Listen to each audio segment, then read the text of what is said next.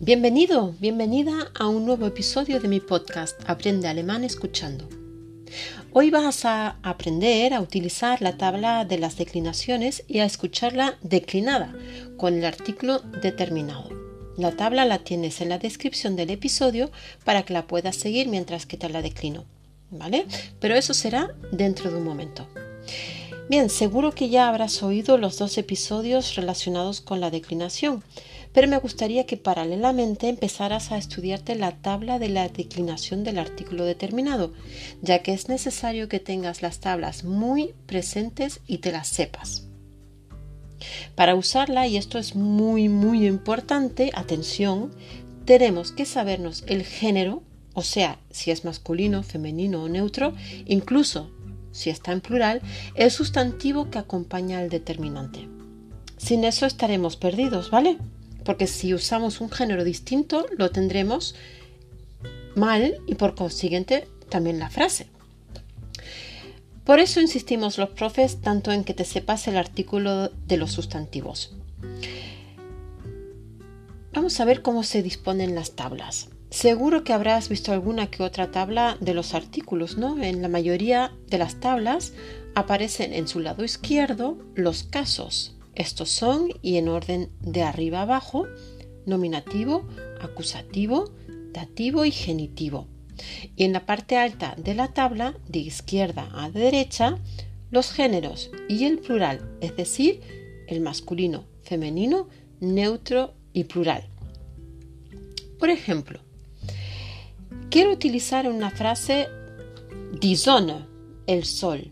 Depende del lugar de la oración en la que quiero poner disone, bien de sujeto o nominativo, o de complemento directo o acusativo, etc., tengo que ver cómo está declinado el artículo en ese caso.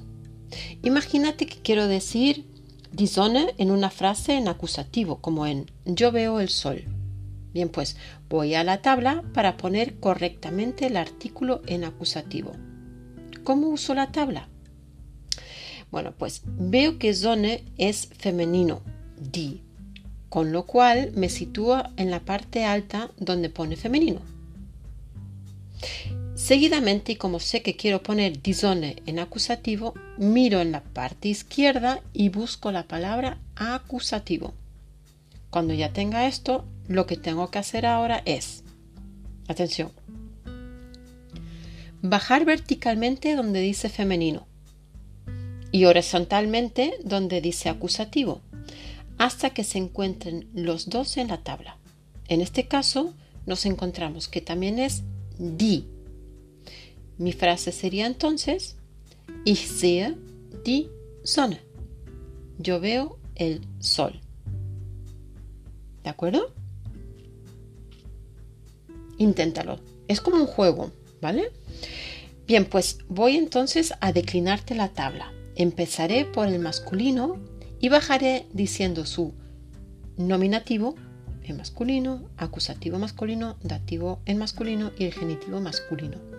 Luego pasaré al femenino y lo haré igual, luego al neutro y finalmente diré el plural con todos sus casos también. ¿Vale? ¿De acuerdo? Escucha atentamente. Masculino der, den, dem, des. Aquí en el genitivo, el sustantivo tiene unas terminaciones que es es. ¿Vale? Femenino.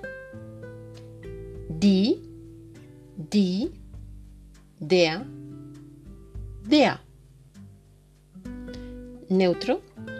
Das, das, dem, des. Pasa lo mismo con el masculino, que también el sustantivo lleva una terminación que es es. Vamos al plural. Plural, di, di, den. Sustantivo en algunos casos también lleva una n. Y el genitivo dea. Repito, Masculino, der, den, dem, des, entre paréntesis, es. Femenino, die, die, der, der. Neutro, das, das, dem, des, entre paréntesis también, es. Plural, die, die, den, paréntesis para el sustantivo final, n. Der. ¿De acuerdo? Acuérdate que siempre digo masculino, nominativo, acusativo, dativo, genitivo, femenino, nominativo, acusativo, dativo, genitivo, neutro, nominativo, acusativo, dativo y genitivo, y plural, nominativo, acusativo, dativo, genitivo. ¿Vale? Bien, pues espero que te sirva el episodio para poder hacer tus frases perfectas, ¿vale? Perfectas. Y nada, espero que, vale, que te haya gustado y si es así, compártelo en comparte el episodio en tus redes, por fin.